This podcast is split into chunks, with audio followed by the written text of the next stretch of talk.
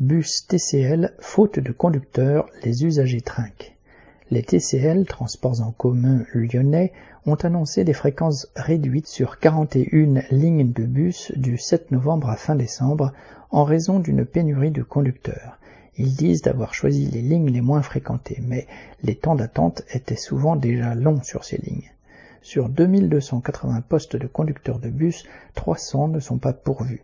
Mais malgré des recrutements et des formations en cours annoncés, entre les démissions et les départs en retraite, il est peu probable qu'en janvier cela fasse le compte.